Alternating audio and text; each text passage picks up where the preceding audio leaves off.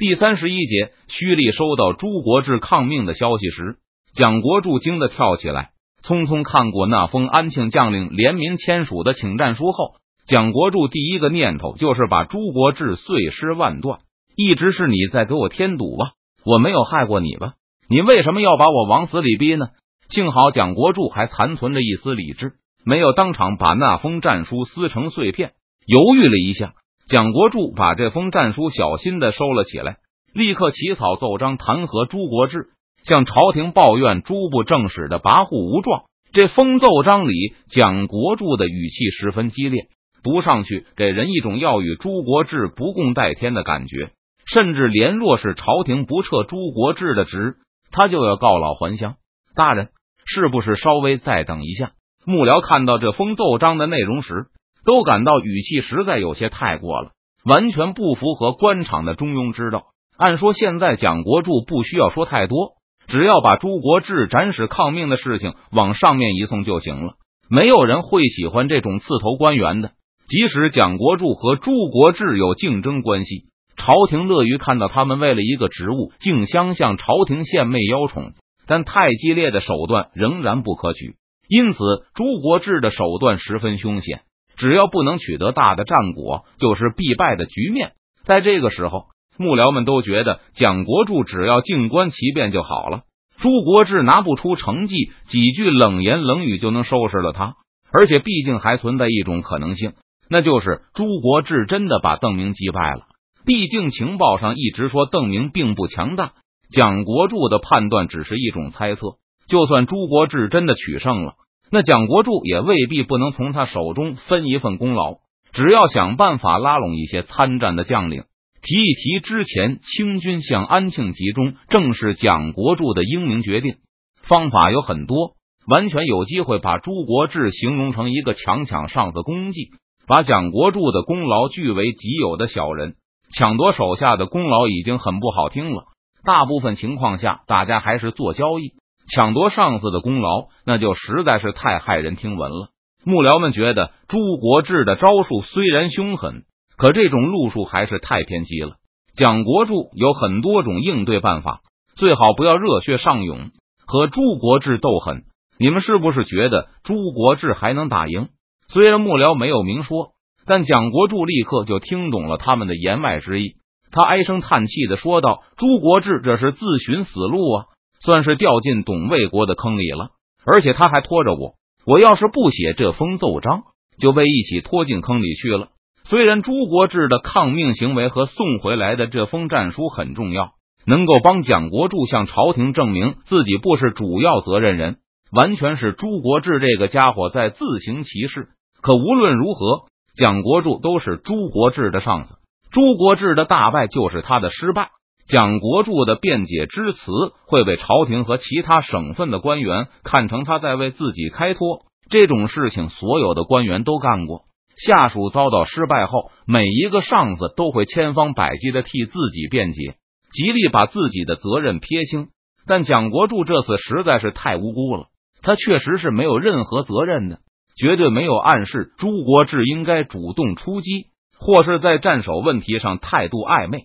朱国志已经是背水一战，他肯定会出去和邓明拼命，结局就是一败涂地。我要是不敢在大败消息传来之前上这封奏章，之后什么辩解都会无力的多。蒋国柱不禁想到，如果不是北京有意安排朱国志和自己竞争，那现在也不会变成这个样子。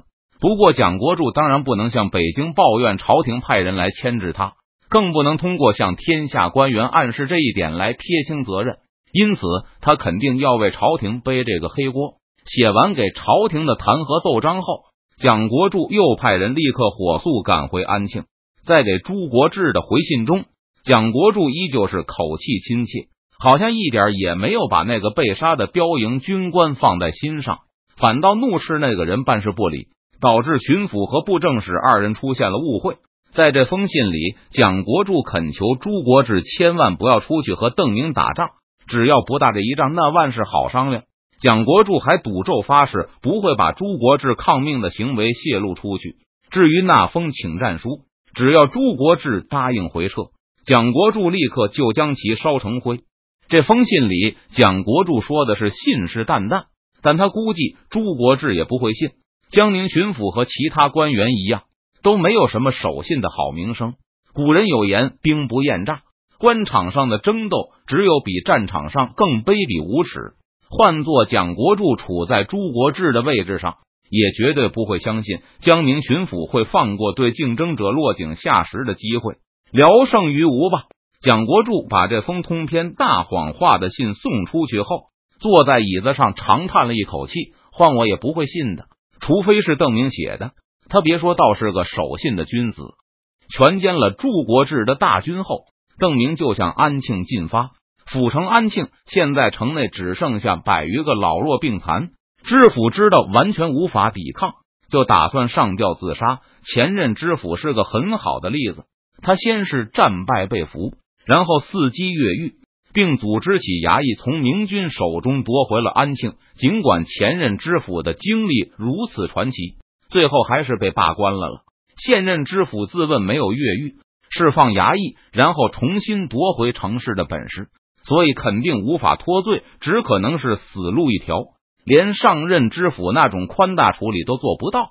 得知知府正在准备后事，衙门的几个小吏头目急忙来见他，都想将这个临危救主的大功抢到手中。知府大人何必出此下策？冲进知府衙门的后堂后，见知府大人正哭哭啼啼的和小妾在绑白布套索。就一起扑上前去，抱住了知府大人。蝼蚁尚且贪生啊！老爷见来了援军，那小妾将编了一半的套索置于地下，放声痛哭起来。他年纪尚轻，几个月前才被新任安庆知府买入家中。夫人远在家乡，丈夫宠爱有加，下半辈子荣华有了保证。要是再生个一儿半女，那就更完美不过。正在得意的时候。怎么就突然要陪丈夫殉城了呢？平素知府待这些本地吏目也称不上有多么好，在知府大人想来，这些平时几乎没有得过他什么特别好处的本地人，肯定都脚底抹油逃回家中去了，或是将衙门洗扫一番，等着明军抵达。知府万万没有想到，安庆这里的吏目如此朴实，在危机关头，不但没有将他绑了献给明军，居然还来劝他振作。大厦将倾，独木难支啊！知府垂泪道：“其中一部分是为自己难过，另外一部分也是因为感动。在他印象里，这些奸猾虚吏没有几个好东西，都是趋炎附势之徒。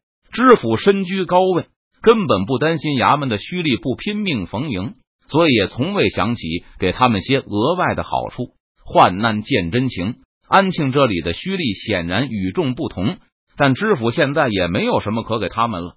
他指着自己屋内的几个箱子，又是感动又是羞愧的对这些赶来救他的虚吏说道：“你们把本官遗体收入关中后，将这几个箱子拿去吧，里面的东西都给你们了。大人不必如此。”几个安庆的虚吏连忙跪下。有过上次安庆失守的经验后，这些地头蛇算是看明白了，证明根本不打算在这里常住。既然如此，那清廷的知府肯定仍是第一需要巴结的对象。就算眼前这位也不能保住官职，只要他像上任那样推荐自己留任，或是在临行前提拔一下，也是好的。关闭这几个虚吏中的一个，就是帮助前任知府越狱，并在夺回城市中立下大功之人。他立刻将上次脱险的真相和盘托出，那就是明军中有很多贪财官吏。邓明本人对安庆也兴趣不大。前任知府行贿了一个名叫于幼明的家伙，他是邓明的部下，但是奉命把守安庆。邓明退兵时，他急着离去。上任知府花了一点银子，就成功的越狱了，光复安庆，免去了死罪。老爷，老爷，听这个虚吏叙述完经过后，现任知府的小妾用力的摇晃着丈夫的手臂，眼中满是期待之色。哎。直到如今，刚才聚集起来的那点死志也被丢的差不多了。清廷入关以来，问责极为严厉，丢失府城对安庆知府来说肯定是死路一条，所以他才决心自杀。现在既然还有一线生机，安庆知府就决心搏一把。你可还有那个于有明的消息？安庆知府询问道：“你可还有办法见到于将军？”小人再也没有听过于将军的消息。这个虚力一句话就又把安庆知府的心情打回谷底。但他紧接着慷慨陈词：“小人愿意冒死去明军军中打探，小人们也愿去。”屋内其他几个虚吏一看这家伙企图大包大揽所有的功劳和好处，哪里肯同意？连忙都一同跪倒在地。邓明不会和小人们这些蝼蚁也是的人为难的。小人们这就出发，为知府大人去对面打探一下。军队为了避免攻城的辛苦，以及为了迅速获得对城市的控制，一般都会对本地的近身和虚吏好言相待。知府大人见手下如此仗义。更加感动了，向他们叮嘱了一番。本官是绝对不降的，但是可以进大牢待着，只要退兵时让本官亲手光复安庆就可以。大人放心，小的们明白了。虚吏们齐声答应，留下一两个同伴监视知府，免得他又想不开自杀了，导致大家无法从清廷这边继续获得好处。几个去明军营地的虚吏出城后，就直奔邓明的大营而去。和一般的请将使者不同，这几个安庆衙役心情非常轻松，一路上还哼着小曲。上次明军与其说是与前任安庆知府交易，还不如说是与安庆的本地近身和胥吏交易。知府这种文官都是流官，几年一换，虽然重要，但明军下次回来还不知道是什么时候，也无法预料中途会有什么变故。但虚吏不同，他们都是一做一辈子。子继父业，兄终弟及，因此有资格和明军交易的，绝不是已经下狱了的前任安庆知府，而是这些世世代代从明朝开始就在安庆衙门中任职的世袭虚吏集团。甚至连明军释放知府这件事，最开始也是由虚吏集团提出来的，因为他们希望能够得到知府的感激，能够确保知府在离职前为他们向清廷请功。虽然上次的全部交易名义上都是于右明在负责的，但这些虚吏也不是傻子，他们很清楚这肯定是来自明军高层的授意和命令。因此，在得知朱国志战败后，他们不但没有丝毫的害怕，反倒还很高兴。若是明军打不下安庆，他们不就没有为新知府立功的机会了吗？正如这些安庆虚吏预料的那样，明军果然对他们相当客气。很快就有一个明军军官出面招待他们。这个军官自称木坛，可以代表邓明答应所有的合理要求。一上来，木坛就向安庆虚吏代表提出建议：如果对方没有反对意见的话，那仍按照上次安庆的解决模式行事好了。穆将军，让我们自己收复安庆虽然好，但毕竟在北京那边看来还是失手了。知府肯定要去职了。新来的人，我们又得重新巴结。那你们想怎么办？木坛问道。见几个虚吏代表脸上都有迟疑之色，就鼓励他们大胆的说出来，不要害怕。有什么话还不好说吗？难道你们还信不过我们提督吗？胥吏们希望明军不要拿下安庆，只要安庆不失手，那知府显然是有功无罪，也会更加感谢这些帮他渡过难关的胥吏。木坛思考了一会儿，提出了几点要求。首先。